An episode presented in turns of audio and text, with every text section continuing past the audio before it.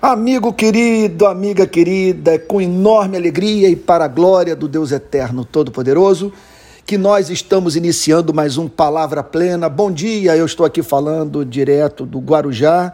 É, estive pregando esse final de semana em São Paulo e amanhã retorno para o Rio.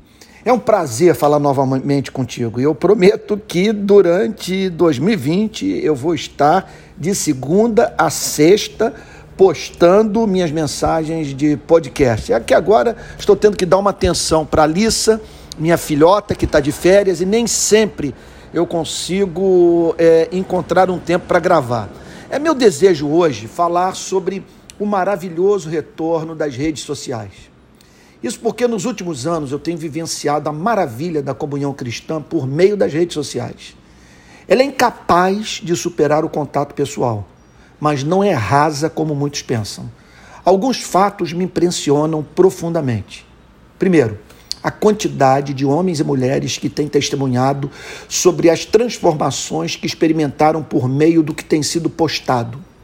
Sei de pessoas que voltaram para a fé cristã, outras que se converteram, gente que viu sua compreensão do Evangelho ser aprofundada, irmãos que deixaram de se sentir intelectualmente solitários, entre tantos outros testemunhos mais da obra da graça de Deus.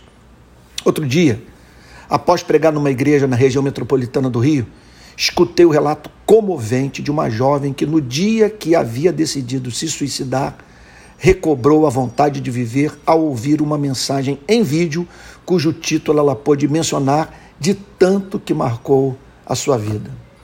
Em segundo lugar, outro fato encantador é a solidariedade. Como sou grato a Deus pelos que se levantaram para me defender nos últimos anos, encorajar, aconselhar em meio aos ataques que recebi por forças das críticas que fiz ao comportamento da igreja nas últimas eleições à presidência da República. Gente que falou o que sabia que não ficava bem eu falar.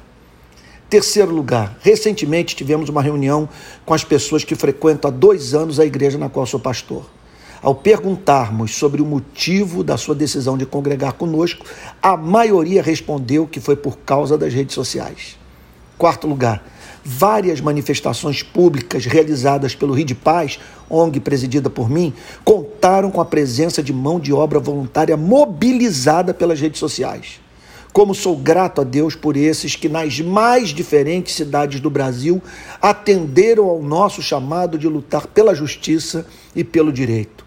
Quinto lugar, um dos exemplos mais belos de como essa forma de comunicação e comunhão tem a bênção dos céus foi a campanha para a construção de casas para os desabrigados em Moçambique. Foi eu postar as imagens das áreas devastadas pela passagem do ciclone Dai para pessoas do país inteiro enviarem ajuda financeira que nos possibilitou construir dezenas de, de, de casas para os que perderam tudo naquela tragédia. Milagre do amor solidário que ainda está em curso na nação irmã. Teria mais o que falar.